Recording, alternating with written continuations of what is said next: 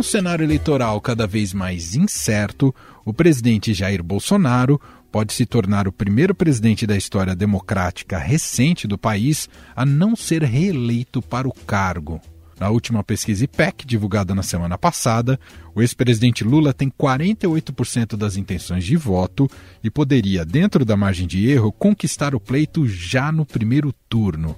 Aliás, o petista está próximo de fechar uma parceria que era tida como improvável com o ex-governador de São Paulo, Geraldo Alckmin, que se desfiliou do PSDB. Bolsonaro está bem atrás nas pesquisas, com apenas 21% das intenções de voto, e já se preocupa com a disparada de algum nome da terceira via, principalmente o seu desafeto, o ex-juiz Sérgio Moro. Outro fator que joga contra o atual presidente é a situação da pandemia, principalmente seus efeitos na economia brasileira, como a alta inflação, desemprego e recessão técnica. A aposta de Bolsonaro é em cima do Auxílio Brasil de 400 reais, que pode dar a ele alguns votos em 2022. Sobre essas e outras incertezas políticas que o cenário eleitoral de 22 deve nos apresentar, vamos conversar agora com os nossos repórteres diretamente de Brasília, no último Poder em Pauta do ano, Vera Rosa e Felipe Frazão. Estadão Notícias. Muitas empresas e instituições no Brasil procuram formas de combater a fome das pessoas que vivem em situação de vulnerabilidade. O iFood também tem um espaço exclusivo para a prática de ação social dos seus clientes. No aplicativo do iFood, as doações podem ser feitas ao final de cada compra, nos valores de 2 a 10 reais, que será destinado às instituições parceiras presentes no aplicativo. Laisla de Gouveia, coordenadora de sustentabilidade do iFood, conta o que inspira a iniciativa. A gente começou a entender o que é a fome no Brasil, como ela se dá, onde ela se dá, em quais regiões ela está. E aí a gente descobriu, aprendeu, né? Que a gente está trabalhando e aprendendo. A gente descobriu que a segurança alimentar é a pessoa que não tem a condição de comprar um prato de comida, mas ela é também a pessoa que se alimenta de uma comida que não é nutricionalmente ideal. Então são duas vertentes importantes de, de a gente atuar, né? Não só uma ou só a outra, mas ambas. Saiba mais em institucional.ifood.com.br. Estadão Notícias.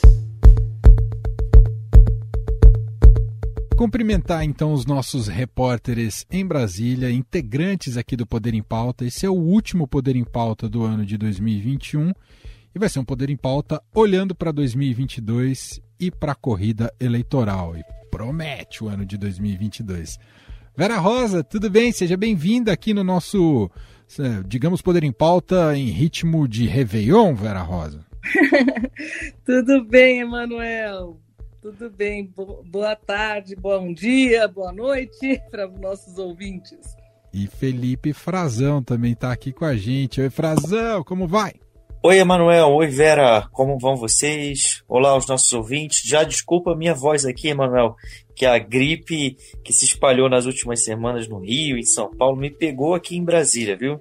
Mas por sorte é só gripe mesmo, viu? Só gripe, Frazão. Tá bem, tá se recuperando, mas ficou com essa voz um pouco mais sexy hoje, né, Frazão? a bondade sua, até numa, até numa situação dessas, o Emanuel consegue ser sempre gentil demais. Muito bom. Bom, então nossa conversa aqui vai ser um pouco analisar uh, cenários eleitorais para 2022. Claro que os bastidores estão muito quentes, né? muitas alianças, negociações, a, a, enfim, equipes e partidos e lideranças partidárias mobilizadas.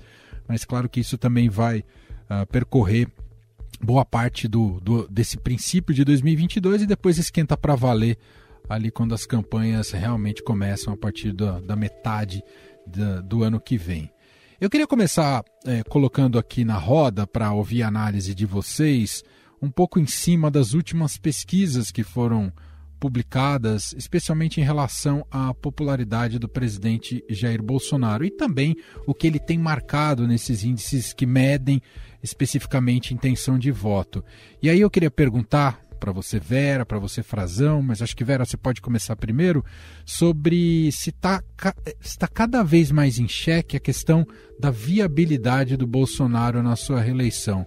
O que, que você pode dizer para a gente em relação a isso, Vera? É verdade, Emanuel. Essas últimas pesquisas têm mostrado que há um, um crescimento né, do, do, do ex-presidente Lula, a polarização entre os dois, mas com muita distância para o presidente Bolsonaro. E é como você diz, está cada vez mais em xeque é, esse projeto de reeleição dele. Ele precisa encontrar um discurso que consiga agregar apoios, né? um discurso, um projeto que consiga agregar apoios para essa campanha. O que essas pesquisas mostram também, que a gente vê de interessante, é que a terceira via está sem um rosto, né? Tá, está sem um, está sem força. O próprio ex-ministro, ex-juiz, ex-ministro da Justiça, ex-juiz da Lava Jato, Sérgio Moro, que se dizia que estaria crescendo, crescendo, crescendo, estacionou em alguns cenários até caiu né, não chega ali num, num patamar de dois dígitos. E, e, então a gente está realmente existe uma continua polarização de um lado o ex-presidente Lula em líder na, na, nas pesquisas de intenção de voto crescendo e o presidente Jair Bolsonaro é praticamente estacionado com grandes dificuldades de agregar apoios. Vamos ver quais serão os próximos passos do presidente. Frazão, mais do que a fotografia, que mostra um momento ruim recente do Bolsonaro, é observar não só a fotografia, mas a tendência ao longo do tempo. E é uma tendência de queda do Bolsonaro, o que não demonstra recuperação se a gente pega o acumulado dessas pesquisas em torno da avaliação do seu governo e de sua popularidade. Ah, o Centrão, que ele buscou apoio a, todo custo nesse 2021, ah, se mobiliza muito com o faro na, da, da, expectativa de poder. É, essa barca do Bolsonaro pode começar a ficar esvaziada para esse início de 2022, que é o ano crucial, né, o ano eleitoral, é o ano que, que ele precisa conseguir, é, enfim, meios para se reeleger, Frazão?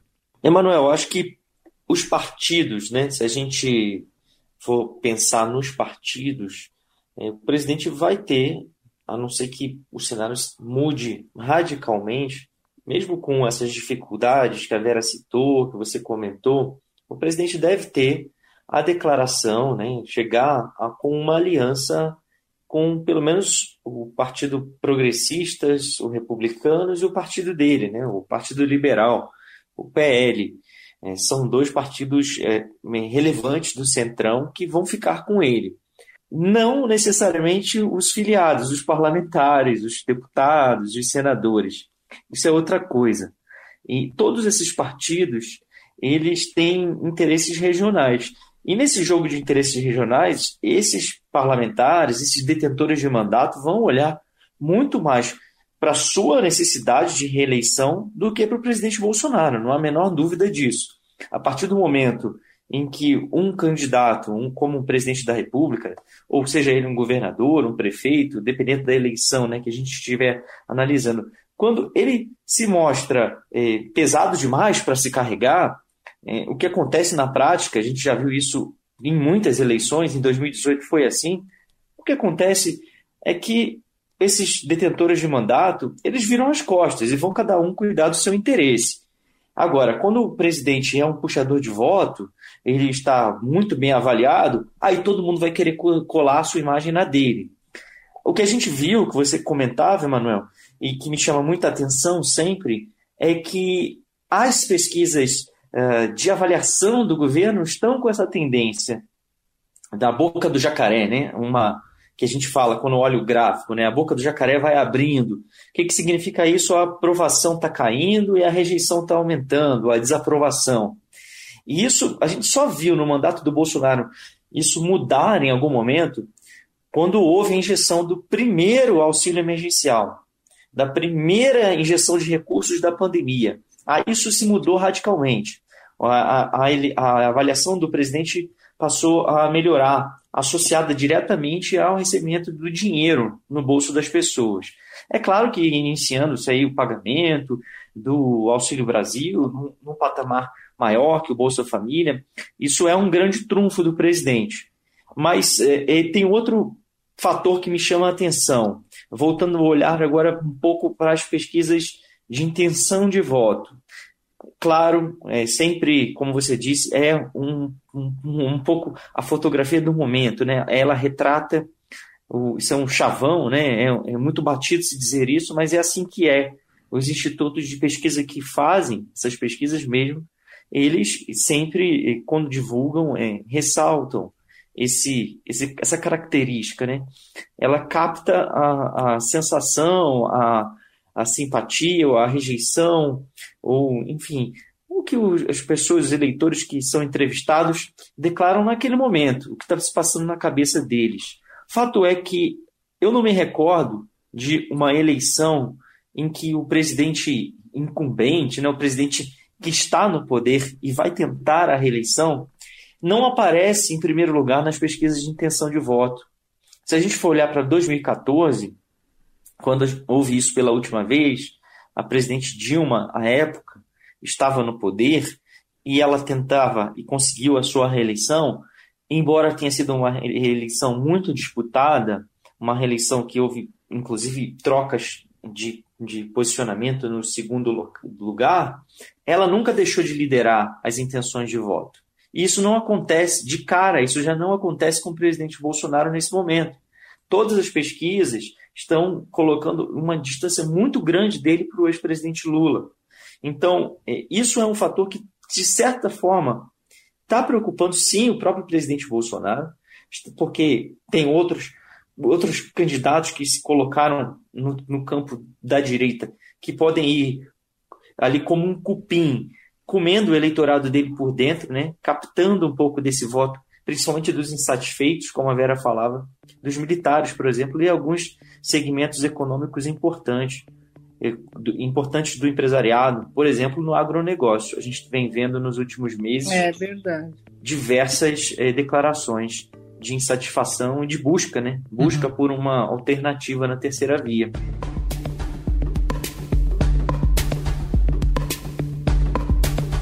Bom, Vera, falando mais agora sobre o ex-presidente Lula, é, para pensando nesse princípio de 2022, eu acho que já paira uma grande expectativa sobre essa negociação com o Geraldo Alckmin, ex-governador de São Paulo e agora ex-tucano, que vai definir seu rumo partidário, mas que é co colocado aí como um possível vice do, do ex-presidente Lula.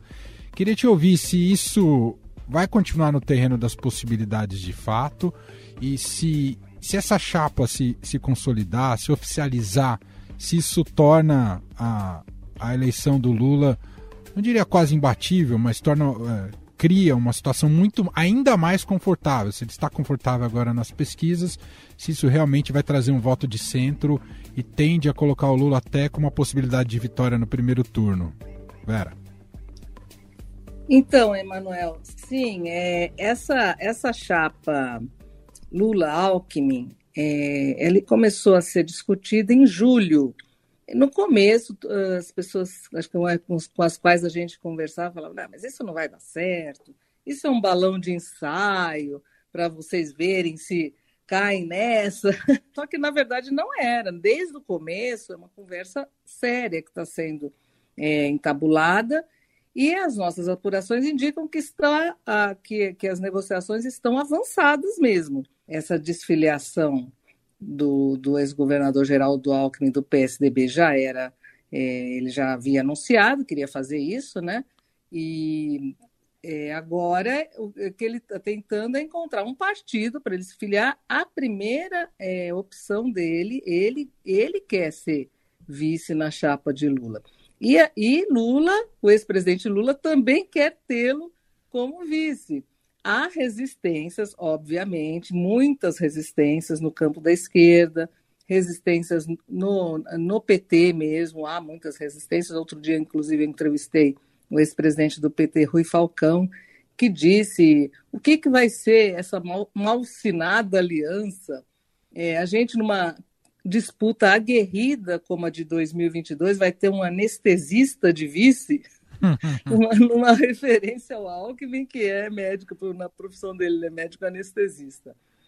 Mas, como você disse, é, é, na avaliação é, da, dos políticos com os quais nós conversamos, assim, de mais de centro ali, sim, agrega, é, traz um fator é, moderador ali para a aliança, é, embora essa disputa não seja a mesma, é, não tenha as mesmas características da primeira vez que Lula foi eleito, em 2002, que ele precisava realmente de é, mostrar ao mercado que ele não ia mudar tudo, né, que, que mostrar ali confia, confiança para o mercado, para o setor empresarial, não é a mesma coisa, ele já foi presidente e tal, mas mesmo assim tem uma desconfiança ainda grande em relação ao PT e o Alckmin traz sim essa, essa, esse centro, essa moderação.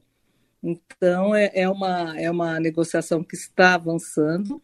Óbvio que lá na frente ninguém pode dizer que vá ser, ninguém pode cravar, porque tudo pode acontecer. E a ideia do, do ex-governador Geraldo Alckmin é dizer somente no início do ano que vem para qual partido, afinal, ele vai. É, então, ele pode ir tanto para o PSB, Partido Socialista Brasileiro, como para o Solidariedade, para ser vice na chapa é, encabeçada pelo ex-presidente Lula, para concorrer ao Palácio do Planalto, como se essas negociações emperrarem mais na frente, ele pode concorrer novamente ao governo de São Paulo. Uma ideia que não anima muito, viu? Com todas as pessoas com as quais a gente tem conversado, fala, o Alckmin não quer isso. Assim, é Claro que ele fala, tal, porque ele está bem nas pesquisas em São Paulo, ele está em primeiro lugar, mas ele já foi governador quatro vezes. Pelo lado das dificuldades do Lula, que agora está numa situação muito confortável ainda, Frazão, você mesmo citou né, que com a campanha os ataques vão ficar mais intensos. Ele vai. A questão da corrupção vai ser o grande calcanhar de Aquiles, a maneira como ele vai é, se defender em relação aos problemas de corrupção no, nos seus governos e também a questão da, da, da, gestão Dilma Rousseff, que foi muito desastrosa, Frazão? É, a tendência é assim, pelo menos o que a gente vê hoje, é a, a figura da Dilma, ela não está posta na campanha do Lula, na pré-campanha do Lula até agora, né? O que se vai fazer com Dilma vai ser um fator interessante da gente acompanhar, porque certamente os adversários vão explorar a, a derrocada econômica do país nos, no, no, fim do governo dela, né, nos últimos anos. Porque se for comparar é, com o governo dele, é, foi um período muito melhor para o país economicamente, de expansão, de crescimento é, em, em ritmos chineses, né, como se costumava dizer com, e comparar na época é, não dá para esconder completamente o que ocorreu no governo Dilma Rousseff.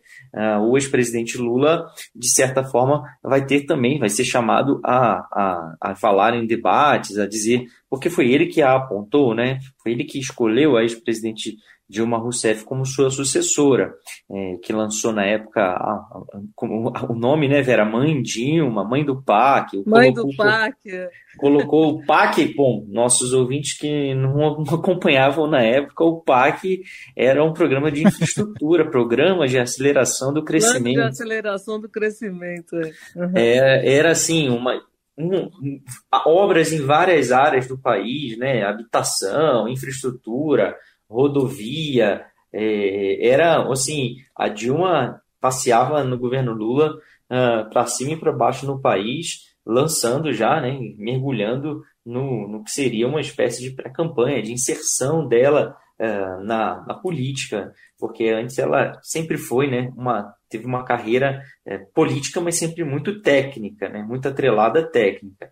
E esse é um fator, talvez, se a gente for pensar, Manuel, na área econômica, né? No, nos problemas de gestão econômica, decisões do governo, de governos do PT. É, talvez também já esteja muito longe da, da memória dos brasileiros, como foi o governo Lula, né? A, a memória negativa do governo Dilma está mais próxima. E certamente é um, um, ativo né, para os adversários e, e, e, não é um ativo muito bom para o PT. Agora, tem um problema que muita gente tem apontado, marqueteiros com quem eu conversei nos últimos meses, que tão, estão acompanhando né, as movimentações, é, os próprios adversários, o Ciro Gomes, por exemplo, tem explorado um pouco ah, os erros econômicos. É, um, fator que eles entendem que vai ser, se colocou inegavelmente, é, é como você falou, a corrupção. Ah, o governo Lula foi marcado é, pelos escândalos é, de corrupção no relacionamento com o Congresso. O escândalo à época, o escândalo do mensalão, que tomou conta do governo Lula e prejudicou, de certa forma, é, o, a primeira, o primeiro governo dele, né? E, e, e a transição até para a reeleição se deu ah, ainda sob suspeita. Na época ainda eram investigações, CPI eh, no Congresso, e, e a, a, gente só foi ver as condenações já no governo Dilma, no governo em 2012, no julgamento do mensalão. Então se distanciou um pouco, mas uh, todos lembram uh, que foi no governo do ex-presidente Lula o escândalo de compra de apoio político no Congresso, como ficou conhecido o mensalão, que para muitos, para os, uh, os seus alvos, né, quem foi condenado, vários disseram que era somente um esquema de caixa 2 para campanhas. isso vai vir à tona. E vai vir à tona também não só por causa desse episódio do governo Lula, e houve outros, né? Em todos os governos a gente acaba encontrando episódios é, menores, né? É, em, em, uma estatal, casos de corrupção numa estatal, envolvendo um ministro, mas se, se a gente for ver o que ocorreu no governo Dilma, teve a Lava Jato. E por que isso vai ser pauta? Porque o ex-juiz Sérgio Moro é pré-candidato pelo partido Podemos à presidência da República. No momento em que ele se coloca como pré-candidato, ele foi o responsável por condenar o ex-presidente Lula, eh, condenações que foram depois, posteriormente, revertidas né, nas instâncias superiores. O Supremo Tribunal Federal anulou, julgou que Moro atuou eh, parcialmente, né, e, e o ex-presidente Lula foi, inclusive, permitida agora a candidatura dele. Porém, eh, essa discussão vai se colocar porque o Lula Sim. vai se defender, claro que vai tentar se defender, e o, e o Moro vai puxar isso uh, para a, a, sua campanha. A sua bandeira de campanha é essa, a corrupção. E ele é um candidato que se colocou nos últimos meses, é um candidato é, de, da, dentre esses dois polos que está se mostrando com maior viabilidade nesse momento.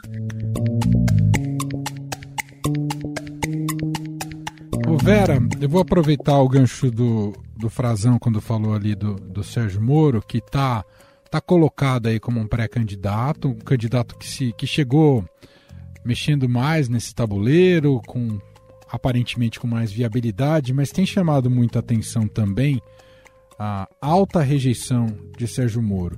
Né? A gente começou aqui o nosso podcast falando da, da rejeição e das dificuldades do Bolsonaro. Queria te ouvir o quanto isso também coloca em xeque a candidatura do Moro, visto que está com uma rejeição na casa dos 60%. E eu não sei é, quanto realmente. isso tem sido um balde de água fria para quem está no entorno dele em relação à sua viabilidade, como esse nome entre esses dois polos. Vera. Sim, é, tem essa rejeição dele é realmente altíssima. E o que se diz aqui em Brasília, com as pessoas com as quais a gente conversa, que têm conversado com o ex-ministro Sérgio Moro, é que ele ainda quer se desvincular dessa imagem de juiz, né? mas ainda ele tem aquela marca de, de juiz que condenou a política. Então, ele está tendo muita dificuldade de obter esses apoios. Ele, assim, foi lançado como uma novidade, Podemos, tal, mas, assim, na prática, na prática, quem vai apoiar? Quais são os partidos? Todo mundo conversa com ele. Dória tem conversado bastante, próprio MDB, ex-presidente Michel Temer, tal. Mas na hora de formar uma aliança, que é o que ele precisa, não, não, não, tá ten, não está tendo esse, esse apoio. Né? E essa rejeição realmente está assustando um pouco. Ele está tentando sair daquela imagem de candidato de uma nota só, como se diz, né? Sair dessa, dessa imagem de que só fala de combate à corrupção. Então, por isso ele, ele veio com essa coisa de vamos falar também de economia, de combate à pobreza, né? Vou fazer um, se for eleito, vou fazer um, um governo que vai ter essa marca social muito forte, mas na prática ele ainda não tem esse atrativo, assim, né? Na, na, na, na política, ele não está conseguindo esse colar com, com, os, com os parceiros, assim, essa imagem de um, de um candidato que vai deixar todo esse passado dele para trás, entendeu? Porque realmente ele foi um juiz que deixou essa marca, é, o juiz da Lava Jato, que condenou, aqui em Brasília se diz isso mesmo, né? Ele não condenou pessoas, ele condenou a política, né? E nessa questão do Moro, já me disseram que vai ser isso, que vão lembrar muito, vão bater muito nessa tecla. Esse cidadão foi julgado parcial pelo Supremo Tribunal Federal. Frazão, olhando um pouco mais para esse balaio do, entre, entre Bolsonaro e Lula, né, que a gente chama muitas vezes de terceira via, mas um candidato que possa é, concorrer, brigar por uma vaga no segundo turno, tem muitos outros nomes colocados, né, do do ex-ministro, ex-governador Ciro Gomes, do governador de São Paulo, João Dória, tem o presidente do Senado, Rodrigo Pacheco, a senadora Simone Tebet, do MDB, e ainda outros nomes. Mas eu queria te ouvir sobre potencialidades. O, o que, que você enxerga para esses nomes que, nas fotografias das pesquisas, estão muito marcando pontos, estão muito abaixo, mas em termos de potencialidades e pelas movimentações, o que, que você enxerga? E, e deveremos ter um processo natural de depuração nesse segmento, Frazão? Sim, é, e não, não serão todos os nomes que vão chegar, vão sobreviver, né, vão atravessar 2022 até outubro. É, alguns certamente vão ficar pelo caminho, porque vão perceber que tem chances de fato diminutas e que vai ser mais interessante para os seus partidos, para quem está nesses partidos e está buscando a reeleição, até em termos de recursos, né, distribuição de recursos, briga, brigas internas por quem vai ficar com os nacos uh, do, do fundo eleitoral, do fundo partidário. Vai interessar para muita gente que alguns partidos de fato não tenha candidato. E, e, e há de parte deles mesmo vários nomes da terceira via que se colocam como alternativa ou que se lançaram candidatos já indicaram que não, não seus nomes não são imposições, que eles não têm que ser necessariamente a cabeça de chapa, que eles podem compor com outros. Alguns não, alguns não estão dispostos a isso. Ciro Gomes é um que diz, ou sempre, pelo menos, indica, né, que não está disposto a isso. O que se espera no mundo político, a gente conversa com os lideranças partidárias, com próprias pessoas do, do entorno do Ciro. Ele fala isso e todos dizem isso também, em público ou em privado, que ele vai até o fim. Se ele for, é para ser candidato, que ele não vai, não vai ser vice. O, o, João Dória, o governador de São Paulo, também já falou sobre isso, já disse que ele vai ser candidato, que ele não quer ser vice. O Sérgio Moro, é, ninguém aposta que ele deixou, né? É, aí ele já andou dando esse recado também, que ele largou a vida privada para ser é, vice, embora muita gente queira, como ele está se aproximando, ou pelo menos se não se aproximando de Lula e Bolsonaro, né, já está num patamar ainda abaixo nas pesquisas mais recentes, é, de, de menos de dois dígitos, e os líderes não, mas ele é o que ameaça desgarrar um pouco desse grupo. E ele também não vai ceder. Se ele tem chegar no, no, na época das convenções, no ano que vem, em meados do ano, demonstrando maior eh, condições, né, maiores, melhores condições de disputa. Não será ele o, o nome a ser retirado. É, mas tem outros nomes que sim, não, não, vão até o final. Vai ser muito difícil. Por exemplo, o Partido Novo, por mais que tenha a intenção de se lançar, de ter um candidato, é um partido que só disputou uma eleição presidencial até agora, precisa marcar posição mas o Felipe Dávila já indicou que está disposto a conversas. O próprio Rodrigo Pacheco, muita gente acha que ele é, poderia ser, é, de fato, o, Gilberto Kassab estaria articulando para ele ser o vice do Lula. Mas se for Alckmin, aí a conversa já é outra. Ele pode, de certa forma, também. O, o PSD é um partido é, grande, relevante, que atrairia né, o interesse de vários outros nomes porque tem é, recursos, tem capilaridade, tem também é, bastante espaço na, nas propagandas né, de rádio e televisão. É, Alessandro Vieira, do Cidadania. Cidadania é um partido que está desde sempre é, é, discutindo uma frente a mais ampla possível. Então, o Cidadania dificilmente vai ser um partido que vai impor o nome do senador Alessandro Vieira, que inclusive já esteve para sair do partido, depois, poucas semanas depois, lançou uma pré-candidatura à presidência da República. A senadora Simone Tebet, a mesma coisa. Ela é um nome em ascensão no MDB, ela é, ela é tradicional no partido, mas por mais que o partido queira promovê-la como uma candidata mulher, a única candidata mulher pré-candidata até agora na disputa, ela vai, se não se mostrar viável, o MDB vai negociar. O MDB é, só teve candidato em 2018 porque o ex-ministro da Fazenda, Henrique Meirelles, bancou a própria candidatura dele e ajudou com muitos recursos, com milhões de reais, vários outros candidatos, senão não seria candidato. Então tem é tanta gente nesse balaio, mano, uhum. que não dá para acreditar é. que vai chegar todo mundo é, com, com viabilidade. Isso é irreal. A gente achar que o cenário não vai se alterar. Só imaginando que a gente vai ter, né, Frazão, a, a possibilidade né, de termos um debate que una, eu digo desses debates te televisivos, que a gente pode ter um cenário com Bolsonaro, Lula e Moro, uh, e o Ciro Gomes, né, que são figuras bastante uh, explosivas, no caso do Ciro, mas só isso já coloca muita pimenta para um debate político em 22, né? Algo até um tanto inédito, né, Frazão?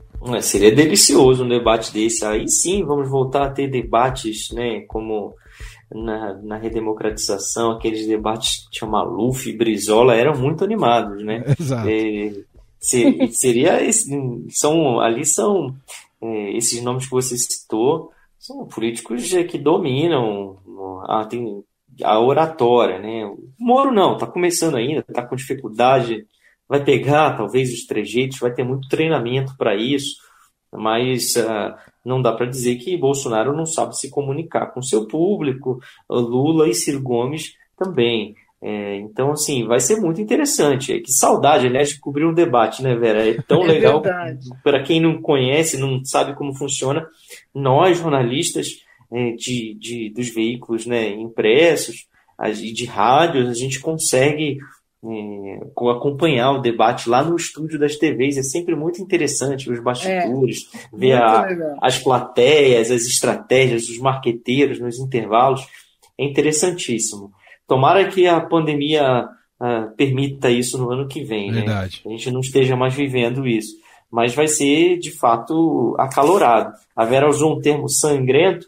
Talvez nas ruas, eu tenha escutado isso é, de alguns é, políticos, de alguns dirigentes partidários, é, e também, certamente, isso já está na pauta das autoridades de segurança, que não seja eh, violento na prática, né, Vera? É que seja sangrento só é, na verbalmente, nas discussões, né, de uma forma simbólica, metafórica, não na prática. Esperemos mas a, que não seja na prática mesmo. A gente já viu que manifestações, né, a gente já viu, a gente sabe que o, o, o ex-presidente Lula ele instiga muito a militância do PT, é, e durante o, o, governo dele houve episódios é, até de, de, agressões a jornalistas. Do presidente Bolsonaro, isso virou uma bandeira dele, virou uma inclusive. Bandeira.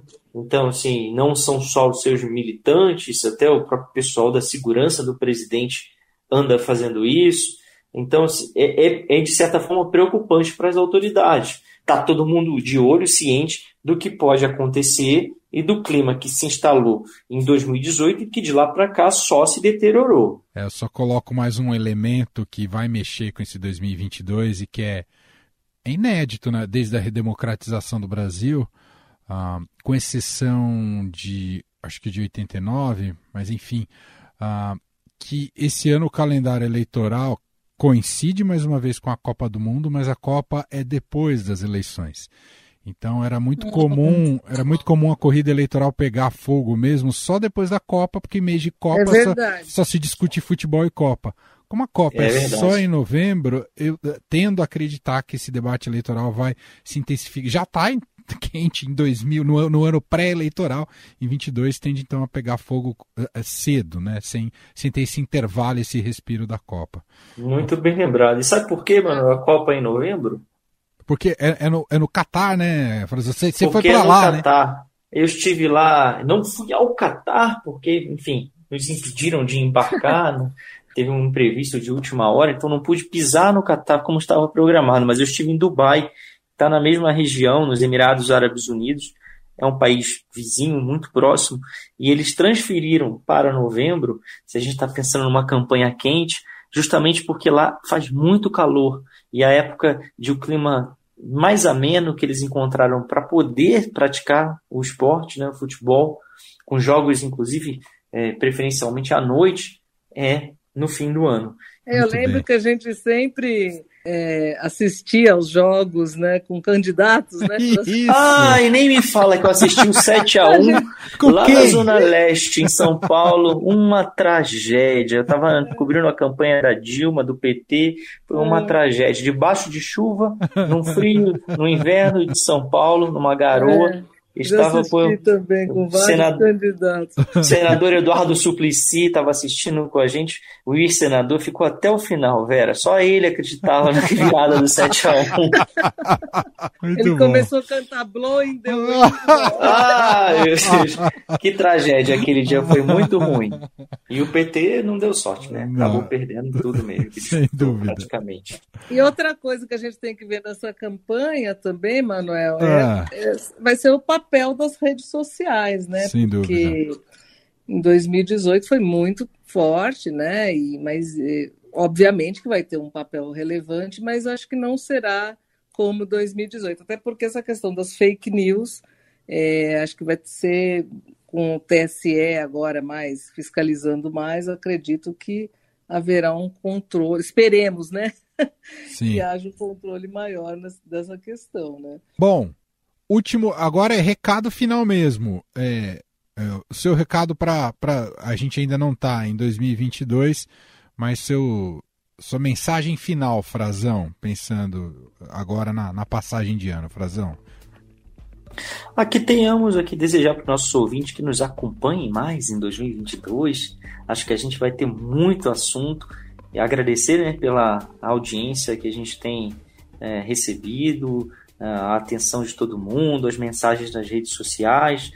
Uh, sigam a Vera Rosa no Twitter, no Instagram, sigam o Emanuel Bonfim, façamos uma campanha para que ele abra uma conta no Twitter, para a gente poder interagir por lá, porque ele é só do Instagram. Me sigam também, procurem a gente, conversem, tirem dúvidas.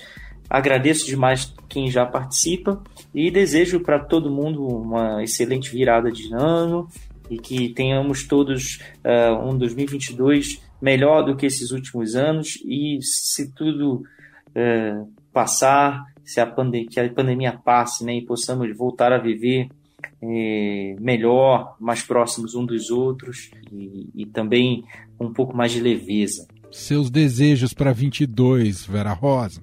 Ah, eu também assino embaixo em tudo que o Frazão falou. Eu espero que esse ano seja um ano de muitas alegrias, sem pandemia, que essa pandemia termine é, com muita saúde, que nossos ouvintes continu continuem nos ouvindo, nos prestigiando e assim que o Brasil vai ter eleições em 2022, que a gente possa é, realmente eleger uma pessoa que nos represente, né?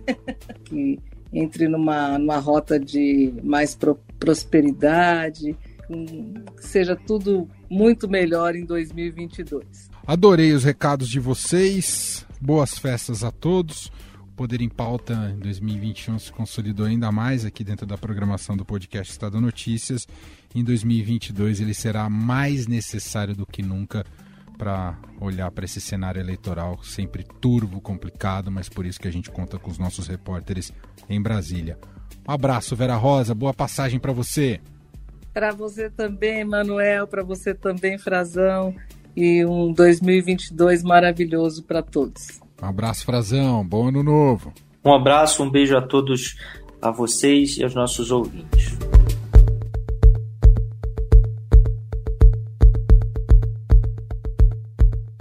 Este foi o Estado Notícias de hoje. Contou com a apresentação minha, Emanuel Bonfim. Na edição, produção e roteiro, Gustavo Lopes, Jefferson Perleberg e Ana Paula Niederauer. A montagem é de Moacir Biasi. Escreva para gente no e-mail podcast@estadão.com. Um abraço para você e até mais.